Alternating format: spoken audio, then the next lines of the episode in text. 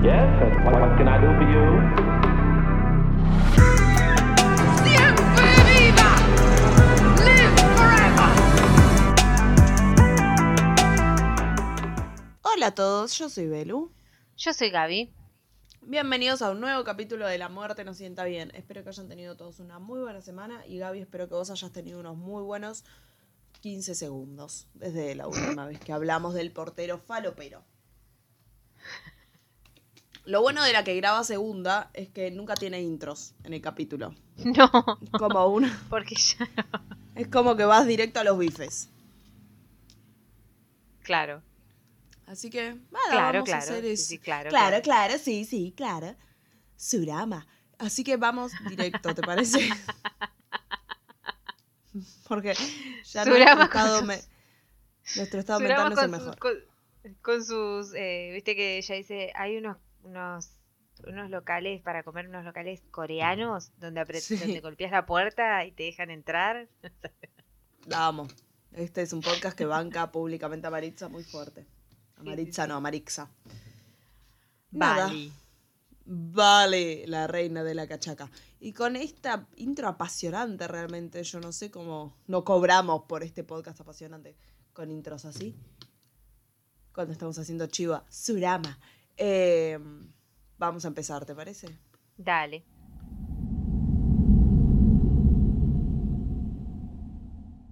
Bueno, este capítulo me costó empezar a escribirlo por vaga, no por otra excusa. Así que nada, lo dejé de atrasar porque lo atrasé un par de semanas y al fin dije no. Nadie me lo pidió, pero lo voy a hacer. Igual creo que lo habían pedido. Este creo ¿O que no? no? creo que yo decreté y después lo dijeron como, Ah, y ay, se viene este que está "Ay, bueno. viene". Y no venía. y no venía por vaga. Pero bueno, lo dejé de atrasar, de atrasar, nadie me lo pidió, pero acá está, llegó.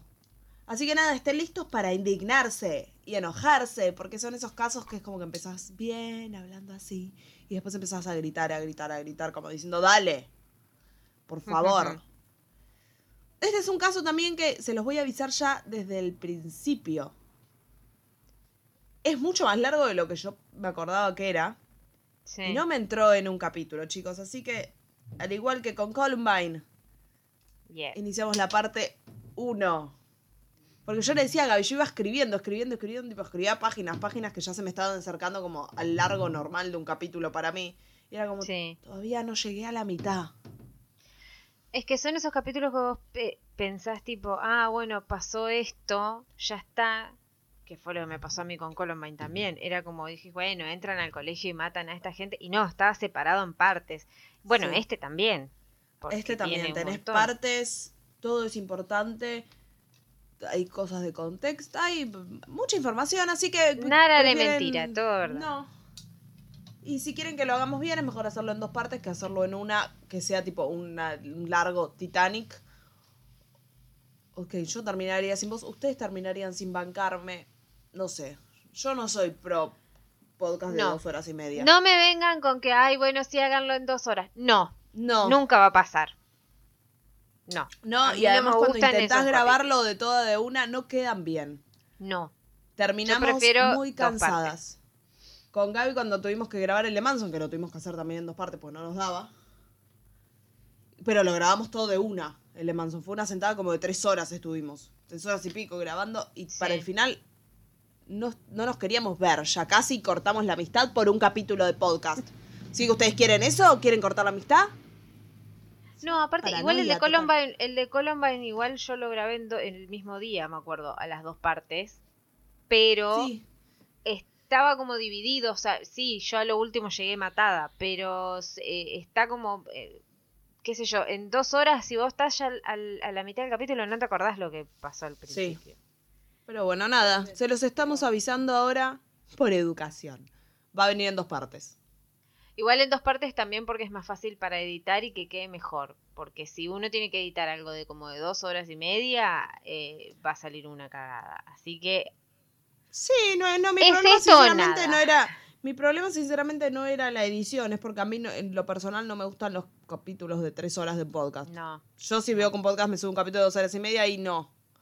Para eso voy y me pongo una película. Pero basta.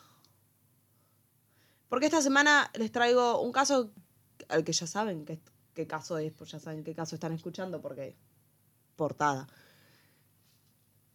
Al que cuyo juicio se lo denominó el juicio del siglo. Un caso que técnicamente está sin resolver, aunque para cuando terminemos yo creo que todos vamos a saber qué pasó, se sabe qué pasó, pero no hubo justicia, no creo que la haya. Es muy feo también porque hay una de las víctimas a las que casi no se lo nombra, que a mí me indigna. Ah, al, al hombre. Es como, sí, es como un extra en la historia y a mí me fastidia de sobremanera. Pero, como siempre les digo, no me voy a adelantar. Vamos a meternos de lleno en el asesinato de Nicole Brown y Ron Goldman y el juicio al ex marido de Nicole, O.J. Simpson. Me costó también arrancar este capítulo porque no sabía por dónde empezarla. Si empezar, tipo, con todos vivos, si empezar por el final, que tampoco es el final, porque tiene mucha información. Empezar como por el medio y volver para atrás, no sé. Pero bueno, vamos a hacer eso, empezar por el medio y volver para atrás. Dale. La noche del 12 de junio de 1994, alrededor de las 10 y cuarto de la noche, los vecinos de Brentwood, en California, un barrio que era de como de mucha plata, en Los Ángeles, empezaron a escuchar un ladrido constante de un perro en la calle. Era como estar grabando el podcast acá. Más o menos a las 11, 11 menos 5, un paseador de perros que vivía a un par de cuadras de Nicole Brown encuentra al perro que, al perro que estaba ladrando, que era un perrito de raza Akita, una raza japonesa. Y ve que el perro tenía las patas manchadas con sangre, va, tenía, tenía las patas manchadas. Y que lo empieza a seguir a él. Intenta ir con el perro al lugar en donde lo vio por primera vez para intentar encontrar al dueño, pero el perro como que se resistía a volver. Ay, pobrecito. No sé bien por qué, supongo que el hombre se estaba yendo a otro lado. Entonces le deja el perro al cuidado de otros vecinos para que lo cuiden porque estaba muy nervioso y no lo quería dejar en la calle. La pareja igual lo seguía notando como muy agitado al perro, entonces dicen, no, vamos, ¿sabes qué? Vamos a ir a la calle con él y vamos a intentar buscar al dueño porque lo notaban mal. Cuando llegan a la zona de la que lo levantó el primer hombre, el perro, que se llamaba Keito, frena y lo lleva hasta su casa, que era la casa de Nicole Brown. La pareja se acerca a la entrada y al mirar el piso ven sangre por todos lados. Era como si fuera la entrada tipo un pasillito que iba a la casa y tenías como una puertita más chiquita. No era la Sí. puerta de la casa. Como que en este... No, no, no llegaba a ser un jardincito, pero como que en la, en la entrada ahí ven sangre por todos lados y solo alcanzan a ver como el brazo de una persona tirada en el piso. También ensangrentada. Inmediatamente llaman a 911 y cuando llega la policía encuentran los cuerpos de Nicole Brown Simpson y Ronald Goldman brutalmente asesinados. Y es tipo... Brutalmente asesinados. No te puedo explicar el estado en el que estaban estos cuerpos. Mm. Pero bueno, ese spoiler sí te los voy a explicar más adelante. Ok. No había signos de entrada forzada en la casa. La puertita de entrada estaba cerrada. En un rato igual vamos a entrar como más detalle con línea de tiempo de esa noche y bla, bla, bla. Pero bueno, encuentran estas dos personas muertas. Una era Nicole, que era la ex mujer. Y creo que sí, estaban separados en este momento, no estaban divorciados, pero estaban separados. De O.J. Simpson. Que quién era este hombre. Algunos acá capaz lo tienen más por haber estado tipo en la pistola desnuda. Era el negro de la pistola desnuda. Ah, no, no, o sea, nunca lo percaté que era ese. Ay, pensé que me ibas a decir nunca vi la pistola desnuda y yo ya iba a decir No, sí, sí, sí, pero ir. nunca lo, lo Sí, es O.J., sí. como que no... es, es OJ, el, el compañero de la pistola desnuda. Pero la realidad es que fue un jugador de fútbol americano como muy grosso. Ok. OJ o Orenthal James Simpson nació el Orenthal, 9 ay. Orenthal. Nació el 9 de julio de 1947 en San Francisco, California. Venía de una familia de bajos recursos, vivía en un barrio pobre. Siempre fue un joven muy atlético, muy encantador, querido por todo el mundo, pero no era como un buen alumno en cuanto a la parte acad- académica. Sus notas no eran un desastre, pero tampoco eran notas como excelentes para entrar como a alguna universidad buena, sin una beca. Así que nada, estaba en esa. Jimmy Simpson, el padre de OJ, no tenía una presencia fija en la vida de su hijo, aunque lo veía bastante. Se había divorciado de Eunice Durden, la madre de OJ, en 1951. La pareja tuvo cuatro hijos juntos. El hombre había salido del closet y les había dicho a todos que era gay cuando su hijo era adolescente. También era una drag queen muy conocida en San Francisco, pero lamentablemente Jimmy falleció en 1986 de SIDA. ¿Quién era una drag queen? Eh, ¿Jimmy El Simpson? papá. Ah, sí, el mira. papá. El 24 de junio de 1967, OJ, de 19 años, se casa con Marguerite Whiteley y juntos tuvieron tres hijos, Arnell, Jason y Aren.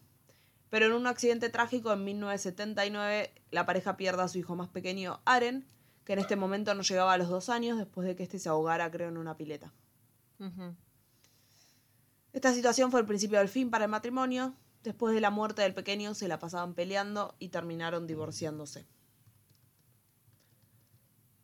Como dije antes, OJ era una persona muy atlética y a pesar de no tener como un nivel académico excelente, era excelente en fútbol americano, entonces consigue una beca de por- deportista.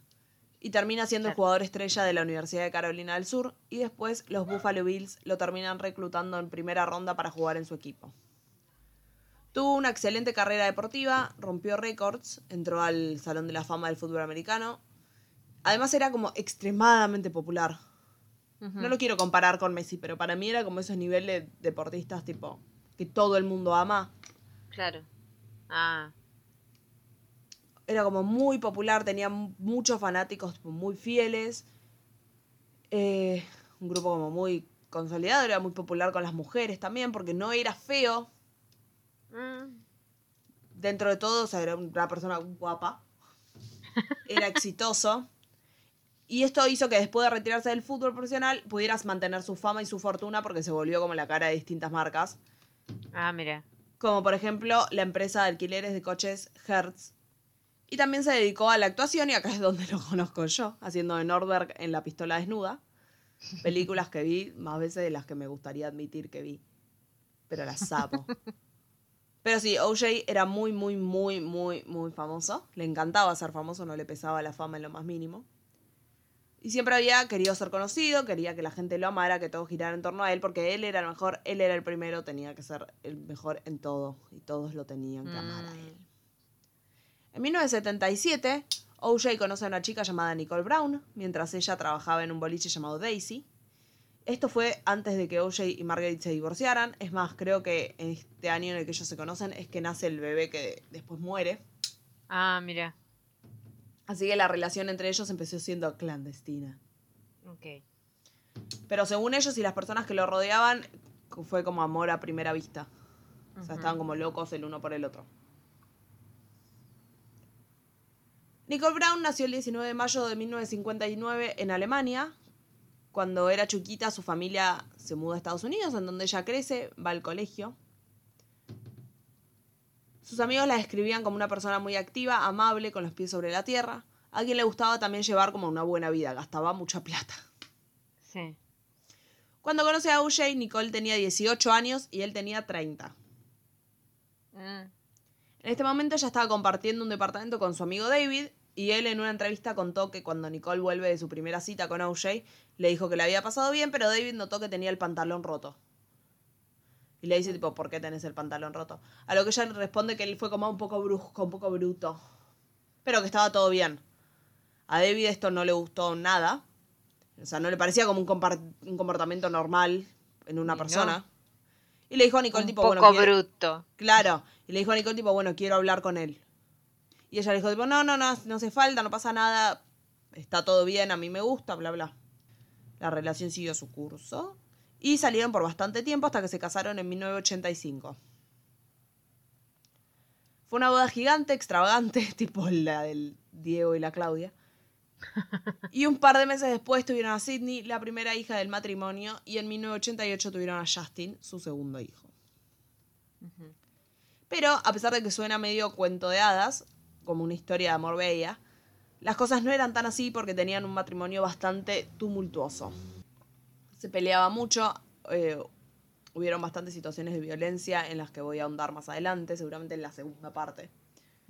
Pero sí, se ha hablado de una relación violenta en los medios también, como que hubo denuncias en el medio. Y finalmente en 1992, Nicole comienza oficialmente el trámite para divorciarse de OJ. Igual, eh, ya, si ya desde la primera cita te rompe el pantalón, Sí.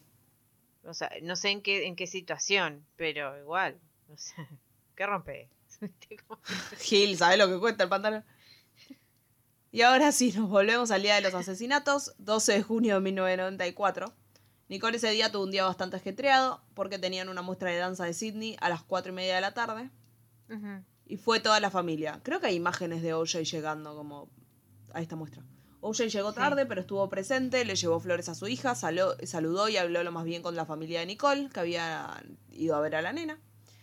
Pero Nicole no le dio cabida para nada, le hizo tipo la ley de hielo completamente. No lo quería tener ni cerca, entonces él se sentó solo, lejos de ellos. Según testigos, se notaba que había mucha tensión entre ellos dos. Cuando se termina la muestra, a las seis y media, Nicole y su familia fueron a cenar a un lugar que se llamaba Mesa Luna. Y ella fue muy clara con OJ con que él no estaba invitado, que no lo quería tener cerca. Y pero si, si, por más que sea el coso de la nena, ¿no? Eh, si era un viol- o sea, si vos lo habías denunciado de violencia, obviamente no lo querés tener cerca. Sí. Pero bueno, a las ocho y monedas terminan de comer y se van del lugar a una heladería. Los nenes toman un helado y eso de las nueve y media de la noche, Judith Brown, la mamá de Nicole, se da cuenta que se había olvidado los lentes de ver en el restaurante. Y la llama a su hija, quien a su vez llama a Mesa Luna y arregla para que Ron Goldman, que era un camarero del lugar y un amigo de Nicole, Sí. le lleve los lentes. A ella, a la casa. Se los, se los iba a alcanzar a Nicole a la casa. Ron nació el 2 de julio de 1968 en Chicago, hijo de padres separados. Eventualmente se mudó con su papá y su hermanita. Era una persona muy familiar, muy tranquilo, bueno. Ron y Nicole se hicieron amigos unas seis semanas antes de los asesinatos. Hay muchos lados que dicen tipo que se hicieron amigos cuando él pidió tipo tomó prestado su Ferrari, la de ella. Pero no entiendo cómo se dio esa situación. O sea, cómo él terminó con la Ferrari. Pero bueno, algo pasó con la Ferrari de ella que hizo que él terminara. Ah, ellos eran amigos nada más. Yo pensé, sí. yo pensé que él era como la nueva pareja de ella, o sea, siempre pensé No. eso. No, ah, O sea, no se sabe si había otro tipo de relación, pero por lo que se sabe es que eran amigos. claro, se habían conocido más o menos unas seis semanas antes de los asesinatos y era como una relación más platónica.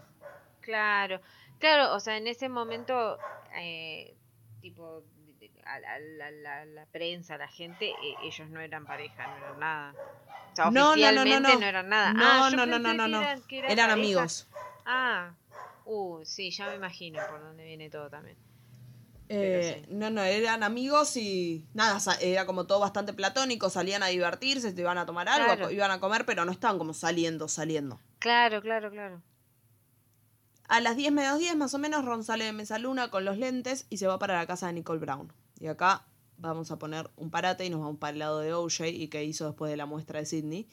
Porque, Sí. nada, sabemos, de acá, en el caso este, a las, pues saltamos a casi la medianoche, no, las 11 menos 10 cuando ven los cuerpos. Claro, a la primera parte que Claro. que. Alrededor de las 9 de la noche, OJ se. Supuestamente OJ se fue a su casa después de la muestra de danza de Sydney. Y alrededor de las 9 de la noche se va con su amigo Brian Kaling, que creo que también le decían Keito, a comer a McDonald's y volvieron a la casa de él como el perro. Y volvieron a la casa de él a eso de las 10 menos cuarto. En teoría, sus planes nada que ver con los de Nicole. Y ahora sí, saltamos al momento en el que Steven Schwab, que era el paseador del que les hablé al principio, encuentra el Akita blanco de Nicole, que se lo lleva a otro vecino y todo sigue, como les conté, que van a encontrar los cuerpos. No era una entrada a la calle, como les dije, tenías una puertita y después entrabas a la casa propiamente dicha. Ya les dije también que la escena del crimen había sido terrible, que había sangre por todos lados. No sé bien qué fotos voy a subir porque no hay como muchas fotos de la escena sin que se vean los cuerpos. Mm. Entonces tengo que buscar bien qué fotos subiré, pero si entran a Google van a poder ver todo bien. Yo no lo voy a subir, pero pueden verlo. Ahí. Eh, Nicole estaba como a los pies de una escalerita, hecha como una bolita. Y Ron estaba tirado sobre el pasto a unos metros de ella. Los pies de Nicole estaban limpios y por esto los detectives llegaron a la conclusión de que ella había sido la primera atacada. Mm. Tenía varias puñaladas en la cabeza y en el cuello. La herida mortal terminó siendo una que le había cortado la carótida. Tenía un gran hematoma en el centro de su espalda con el que correspondía con una huella de un pie, que los investigadores lo que decían que había pasado es que después de matar a Ron Goldman, el asesino volvió al cuerpo de Nicole, como que se paró sobre su espalda, agarró la cabeza, la tiró para atrás y le cortó la garganta. Un corte tan grande que se le podía ver la laringe a través de la herida abierta. O sea, estaba, la cabeza estaba casi sostenida nada más del resto del cuerpo. O sea, él estaba como Nick casi Todo con decapitado de Harry mucho Potter. odio, ¿no? Sí. Sobre todo ella. Es, es horrible. Casi decapita. De Harry Potter. Casi decapitado. ¿Cómo puede ser casi decapitado? Y le hace así, clac. Y le hace así, clac. Pero bueno, esto no era una escena divertida, era una cosa espantosa, horrible. No, obvio. El cuerpo de Ron, como les dije, estaba a unos metros, también había sido apuñalado. La evidencia forense indicaba que el agresor lo había estrangulado con una mano mientras acuchillaba- lo acuchillaba con la otra. Lo que nos da una pauta también de que el agresor tuvo que haber sido una persona grandota, con fuerza, Claro. con mucha ira también adentro. En el lugar había una gorra de lana negra, un- el sobre con los lentes del Judith, una huella de bota marcada en la sangre y el elemento más conocido del caso, el fucking guante de cuero que tenía manchas de sangre. Un guante solo había acá. Los hijos de Nicole estaban adentro de la casa dormidos cuando pasó todo esto. O sea, la policía tuvo que entrar a la casa, despertarlos, sacarlos como pudieron para que no, No vieran nada. Y ellos no sabían que la mamá había sido asesinada. Muy temprano en la mañana, tipo 5 o 6, la policía empezó a contactar a la familia de Nicole para decirles lo que había pasado. La policía también fue a la casa de O.J. Simpson para notificarlo, pero no había nadie. Tocaron el timbre sin respuesta por más de media hora. Notaron que en la puerta de la casa estaba estacionada una camioneta bronco blanca y algo salpicaba la puerta, una de las manijas que eran como unas gotitas rojas. Mm, Lo que ellos pensaron es que dijeron, "Bueno, capaz de sangre y capaz alguien fue y también lastimó a OJ. Claro, como que fue, digamos, algo que fue tipo a la ex y después a él. Claro, o sea que, que él estaba también lastimado. Entonces, o sea que tampoco sería tan loco de pensar cuando está yendo a notificarlo de que alguien tipo mató brutalmente a la esposa. Sí, sí, sí. Al principio no iban a entrar a la casa porque no tenían una orden y no es legal que se te metan en tu casa. Pero lo tomaron como una circunstancia especial y acá empiezan a hacer todo mal. Lo tomaron como una circunstancia especial porque sospechaban de que algo le podía haber pasado a él también al ver como gotas de sangre. Así que uno de los cuatro policías... Y acá está- ya estoy indignada porque empiezan a hacer todo mal y esto después perjudica Claro, el- eh, perjudica el- la- el, al- caso. la justicia. sí. Uno de los cuatro policías, tipo, se hacen piecitos, saltan por la reja y le abre la reja a los otros desde adentro. Y ahí entran. Además, ¿por qué se te están metiendo cuatro personas, chabón? O sea, mete uno. Eh, pero bueno. Acá en la propiedad encuentran a Brian Kate O'Kaylin, que se estaba quedando ahí y lo entrevista. Estaba, no, sé, creo, no sé si estaba en la casa principal o como en una casa de huésped, pero bueno, estaba en la propiedad y lo entrevistan brevemente. Kaylin le dijo a Mark Furman, uno de los detectives, que el auto la Bronco pertenecía a OJ y también le dijo que había escuchado un ruido como si fueran golpes al costado de la casa. Ok. Furman acá en un- hace un recorrido de las instalaciones para ver qué podía haber causado los golpes, porque seguís adentro de la casa revisando cosas cuando no tenés una orden de nada. Y acá que encuentra un guante manchado de sangre, que se determinó que, iba, que era el guante que completaba el par con el que habían encontrado cerca del cuerpo de Ron. Mm, La noche anterior, OJ se había tomado un vuelo un poquito antes de la medianoche para ir a Chicago. Tenía, creo, un evento de, el, de Hertz, la empresa esta que les digo de alquiler de coches. Pero cuando lo contactan, él ya estaba allá en Chicago y vuelve a Los Ángeles voluntariamente. Y acá viene algo raro. Porque si yo, Gaby, a vos te llamo y te digo, tipo. Mataron a alguien de tu familia, no solo matar. O sea, no te estoy diciendo mataron, te estoy diciendo se murió alguien de tu familia. Se murió la mamá de tus hijos. Pero no te dicen qué pasó, te dicen se murió. Una mujer joven. ¿Vos qué preguntas? No, o sea, lo primero es que, o sea, los, los hijos y aparte, tipo, ir a ver qué pasó. ¿Qué pasó? Bueno, no fue el caso de OJ. Él no preguntó cómo murió. ¿Qué pasó? Le dijo, ¿quién la mató? ¿Por qué asumís que alguien la le- mató? Claro. Claro, si alguien te dice se murió tu mujer, es como, ¿qué le pasó? Claro, Claro, o sea, ¿por qué estás asumiendo que alguien la mató? Pasaron varias horas hasta porque que... la mataste vos. Ah, no. Claro, claro, porque el culpable fuiste vos. Pasaron varias horas hasta que tuvo que ir a hablar con la policía, porque OJ para ese momento no era todavía sospechoso del caso, aunque tenían sus dudas, pero no. No era como vamos a arrestarlo a este. Y no pasó mucho tiempo igual hasta que los detectives empezaron a encontrar cosas más raras. La noche anterior, OJ había pedido una limusina para que lo llevara al aeropuerto. Seguro, igual, Ay, digo, la li- Seguro la limusina igual era tipo blanca para hacerla todavía más grasa. Blanca con luces.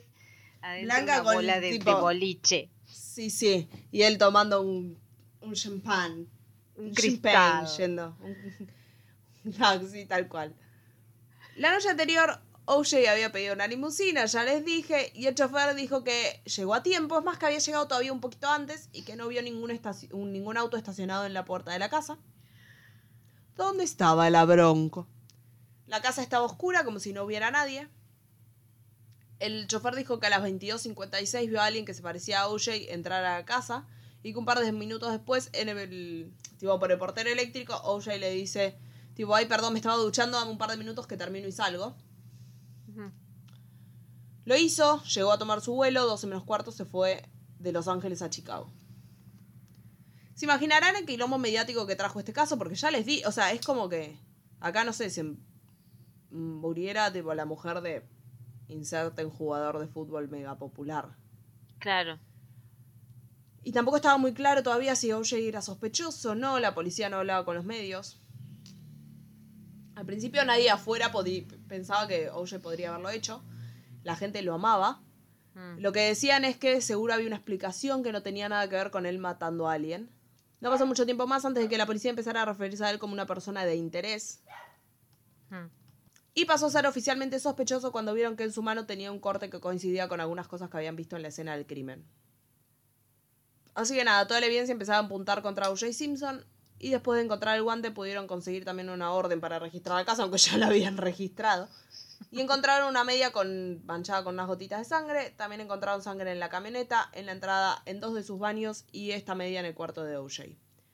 El guante que habían encontrado en la casa también tenía pelos rubios, Buah. Nicole era rubia. Pero nada, esto era una cantidad impresionante de sangre, eran como gotas y manchas chiquititas. O sea, yo te digo, como encontraron sangre acá, encontraron sangre allá, bla, bla, bla, bla, pero eran todas gotitas. Mm. El cuerpo de Ron Goldman tenía 24 heridas, cortes arañazos en sus manos, como si se hubiera estado defendiendo. Y es por eso que la policía pensaba que el asesino también podía tener alguna herida en sus manos porque peleó con Ron. Y al revisarlo, OJ tenía un solo corte en una de sus manos que según él se lo había hecho en Chicago después de enterarse de la, muerte de su mujer. La policía revisó el aeropuerto, revisó el avión que se tomó, revisó la habitación del hotel a ver si podían encontrar algo más, porque todo, o sea, mal que mal toda la, la evidencia que tenían era circunstancial. Porque no es que lo habían encontrado a él con sangre. Claro. O sea, encontraste la mitad de las pruebas en una situación sospechosa en la que te metiste en una casa en la que no te tendrías que haber metido. Y después el resto era tipo, o sea, nada, te metiste en la casa y encontraste cosas, no es que... Encontraste tipo el cuchillo con la sangre de Nicole o el- a él vestido de sangre. Todo bastante circunstancial, porque él también podía ser, esto me lo pusieron, yo no lo, no lo dejé acá, mi casa no estaba así.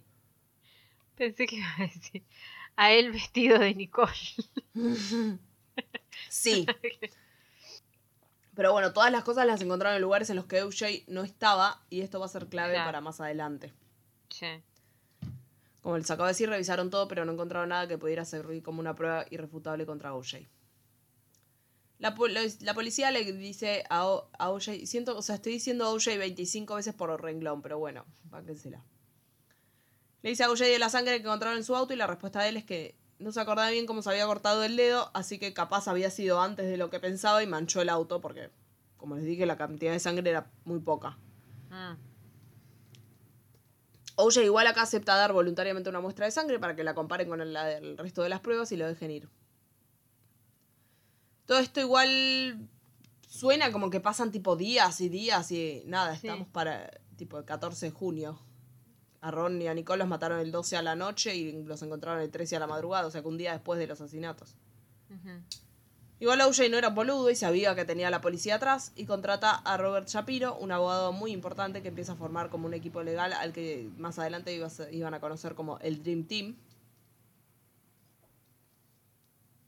Shapiro se da cuenta que OJ estaba bastante deprimido, así que lo tenía, como que lo miraba bastante de cerca, porque tenía miedo que hiciera algo. Y en los días siguientes se dieron los resultados preliminares de la prueba de ADN y parecer, parecía ser que coincidían. Mm. Le habían hecho pruebas al guante y parecía ser que tenía muestras de ADN de OJ, de Nicole y de Ron, pero nada estaba confirmado al 100%. Porque estas pruebas eran todavía como relativamente nuevas y tardaban un poco en dar el resultado final.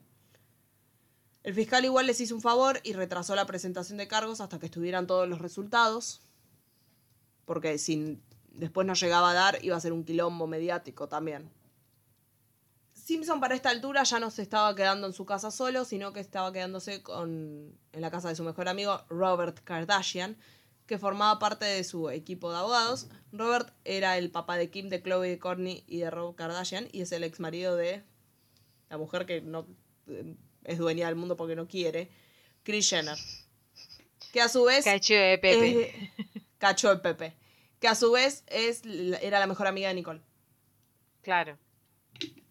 Para este Ellos momento. eran como, como, pero ellos eran amigos antes o solo ellas dos eran amigas, o sea, eran como amigos tipo de pareja, de pareja. Ellos, se- me parece que ellos eran amigos y ellas se hicieron amigas después porque los conocieron por ellos. Ah, ok.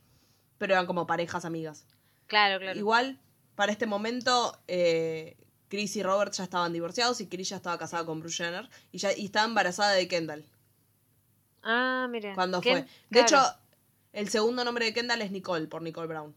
Ah, mira. Ah, no sabía Y- que tenía el segundo nombre. Y durante el juicio, Chris no se iba a poner del lado de OJ como su ex marido, sino que públicamente dijo que Nicole le tenía miedo a OJ, que le había dicho a ella que la iba a matar y que se iba a salirse con la suya.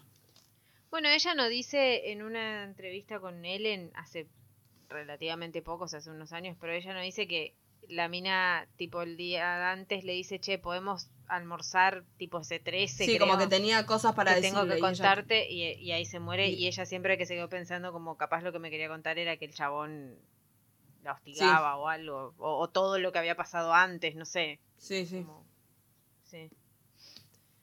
Volviendo a quedarte con eso de que, que te, que te- horrible. que te quería contar, claro. Volviendo a OJ, él se queda ahí en lo de Kardashian y Shapiro lleva a varios doctores para que lo atiendan debido a su frágil estado de salud mental. Te juro que necesito que pongamos a veces cámaras en este podcast porque necesito mirar tipo a la cámara como de Office. Porque estaba este idiota con un frágil estado de salud mental. El 17 de junio le llegan los resultados finales de ADN a la policía y acá es que los detectives le recomiendan a la fiscalía acusar a OJ de dos cargos de homicidio en primer grado. Como un favor, para no hacer un circo mediático y que le saquen fotos como llevándoselo preso, el APD le notifica a Bob Shapiro que iban a presentar cargos y que OJ tenía que entregarse ese mismo día. Esto pasa más o menos a las ocho y media de la mañana. Una hora después, Shapiro va a la casa de los Kardashian para confirmarle que a OJ que se tenía que entregar a las 11. Una hora después de que presentaran oficialmente los cargos en su contra. OJ le dice a Shapiro que él se va a entregar, pero para las 11 ya estaba como medio en crisis. La policía acá acepta retrasar la entrega para después del mediodía para permitir que un psiquiatra lo vea porque tenían miedo que se intentara suicidar. Ay, pobre hombre. Simpson había estado hablando con otro abogado para actualizar su testamento. Llamó a su madre e hijos, escribió tres cartas, una que era para sus hijos, una que era para su mamá y otra para el público. De hecho, hasta tipo, amenazó con suicidarse en el cuarto de una de las hijas de Robert, en el de Chloe. Y este lo logró calmar y le rogó tipo que no lo haga, que piense en su hija, que en ese momento era una nena y que, o sea, nada, le vas a cagar la vida si te matas en su cuarto, no vas a Sí. sentirse segura en su casa, no va a poder volver a entrar, nada, lo que, que lo querían y que lo querían ver bien. En la puerta de la estación de policía. En la puerta de la estación de policía había más de mil reporteros esperando que Simpson llegara, pero se quedaron en esa, esperando que llegara porque OJ jamás llegó. Mm.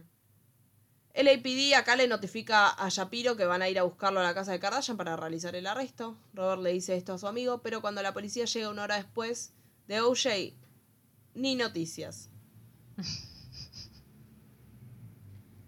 Él y Al Cowlins, y supuestamente ellos no sabían qué había pasado. Ok. Cosa que es raro, porque en un momento, en este tiempo anterior, Robert Kardashian va a buscar algo a la casa de OJ y sale con un bolso Louis Vuitton. Eh, que se notaba que tenía cosas adentro. Y como después- ropa, decís vos. Se notaba que tenía cosas adentro. Mm. Y después la fiscalía pide el bolso ese como prueba, con que no lo toquen. Pero cuando lo presentan el bolso está vacío. O sea, ¿quién se va a la casa de otra persona a buscar un bolso vacío? Entonces decían, capaz acá Le había gustaba la mucho ese bolso Louis Vuitton. Es más, no sé si esto no fue como antes de que registraran la casa de OJ. Entonces dicen, capaz acá tenía ropa con sangre, tenía algo y se Ah. lo hicieron desaparecer. Entonces es como, capaz estaban todos bastante más entongados de lo que uno pensaba. Igual que loco, porque ponele que lo haya llamado a Kardashian, ¿no? Para, hacer- Mm. para que vaya y busque eso después de que los mató y antes que llame. Entonces, es como, también era tu amiga la mina, era como todo medio... Sí, pero bueno, él, o sea, yo creo que él de verdad creía que OJ no lo había hecho.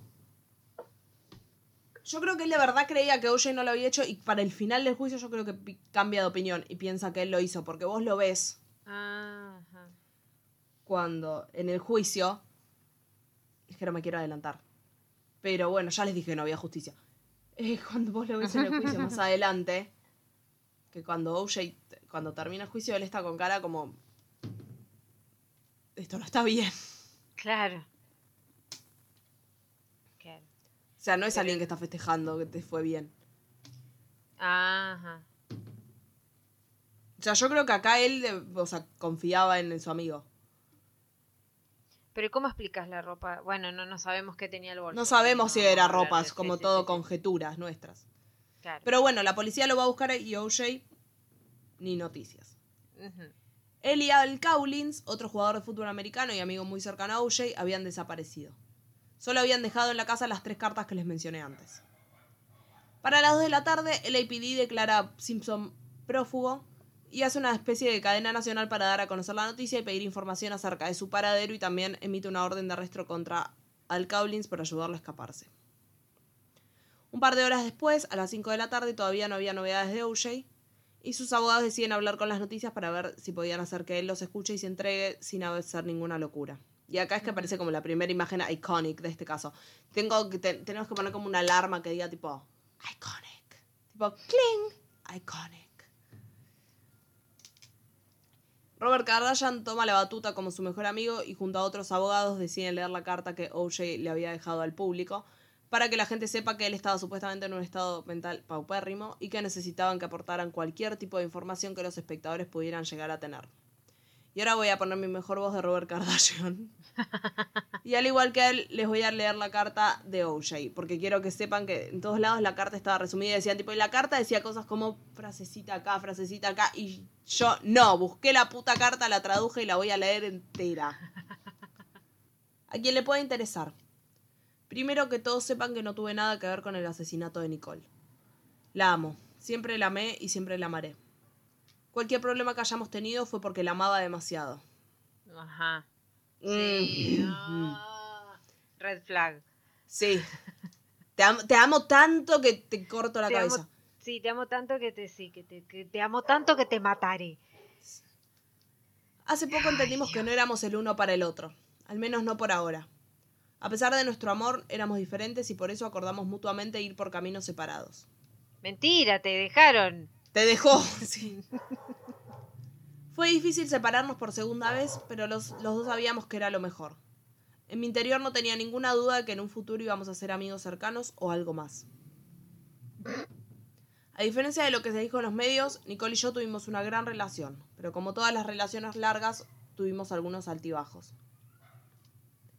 No dije nada antes y dejé que hablaran porque eso es lo que se suponía que debía hacer para proteger nuestra privacidad y para que de esa manera se terminara con la exageración de la prensa. No quiero sonar repetitivo, pero no puedo creer lo que dicen de mí los medios. La mayor parte es un invento. Sé que es su trabajo, pero como mi último deseo les pido por favor que dejen en paz a mis hijos. Sus vidas ya van a ser lo suficientemente difíciles. Quiero darles mi amor y mi agradecimiento a todos mis amigos, especialmente a AC. Por gracias por estar en mi vida.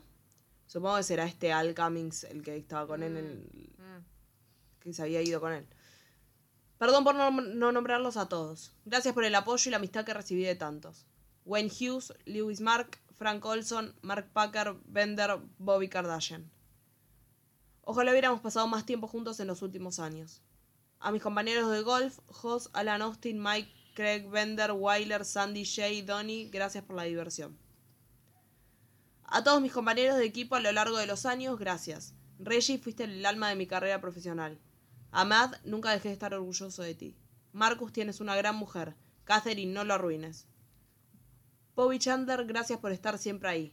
Skip y Kathy, los amo. Sin ustedes no hubiera llegado tan lejos. Marguerite, gracias por los primeros años. Nos divertimos. Paula, ¿qué puedo decir? Paula era como... Poda se debía llamar. Era una modelo con la que estaba saliendo en ese momento, me parece. Ok. Paula, ¿qué puedo decir? Eres especial. Lo siento. No vamos a poder tener una oportunidad. Dios te trajo a mí y cuando me vaya estarás en mis pensamientos. Pienso en mi vida y siento que hice la mayoría de las cosas bien. Entonces, ¿por qué termina así? No puedo seguir. No importa cuál sea el resultado, la gente va a mirar y va a señalarme. No puedo con eso. No puedo someter a mis hijos a eso. De esta manera, ellos van a poder seguir adelante y continuar con sus vidas. Por favor, que mis hijos puedan vivir en paz lejos de ustedes, la prensa. Frida ya está indignada. Tuve una buena vida. Estoy orgulloso de ella. Mi mamá enseñó a tratar a la gente como me gustaría que me trataran. Siempre traté de ayudar y ser útil. Entonces, ¿por qué me está pasando esto? Lo siento por la familia Goldman. Sé cuánto duele. Nicole y yo tuvimos una buena vida juntos. Todas las cosas que dicen los medios sobre una relación difícil no era nada más de lo que experimenta cualquier relación larga. Todos sus amigos les podrían decir que fui una persona totalmente amorosa y comprensiva. A veces me sentí como un esposo o un hombre maltratado, pero que la amaba, que les quede claro, pero la amaba, que les quede claro a todos. Y hubiera hecho lo que fuera necesario para que funcionara.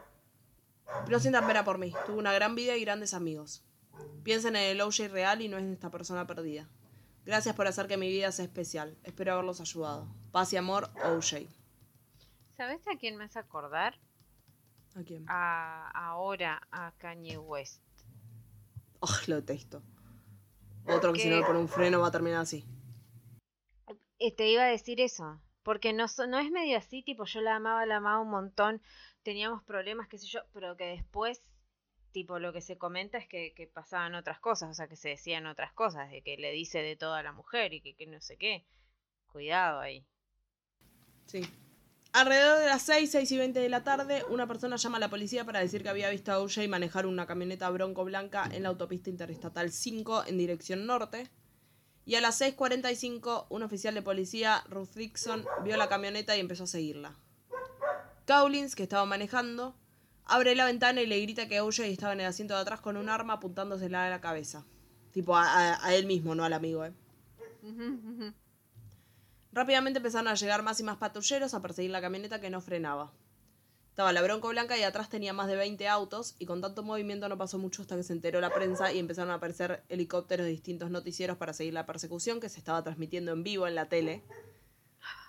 Más de nueve helicópteros lo estaban transmitiendo, tipo cómo se iba la, la bronco blanca por la autopista. Y acá en esta, en medio de la segunda imagen, iconic. Tipo, cling, iconic. Es que voy a dejarles el capítulo hoy. La semana que viene les voy a traer tipo el fin de la persecución y todo el juicio que es la parte más interesante de todo el, el caso. Y el final y qué pasó después y qué no pasó después y cositas. ¿Cómo sigue todo? Sí, señora. Muy bien. Sí, ya, ya este, este, este capítulo indigna un montón todo. Me Sí. imagino lo que sigue. Pero nada, este capítulo nos da un poco de contexto también para lo que sigue. Sí, sí, sí, sí. O sea, lo más importante es lo de la semana que viene, así que no se lo pierdan. Pero necesitábamos tener contextos. Obvio.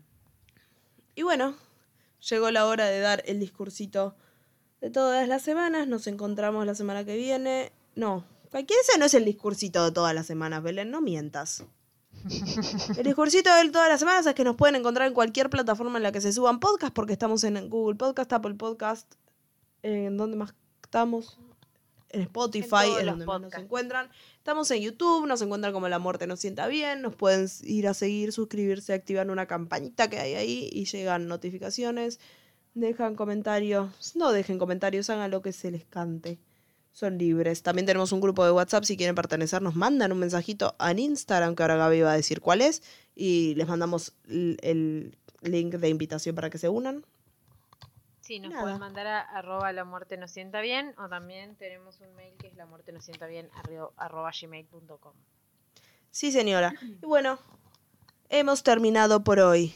Nos Bien. volvemos a encontrar la semana que viene a la misma batidora por el mismo Vaticanal. Sí, sí. Adiós, adiós, adiós.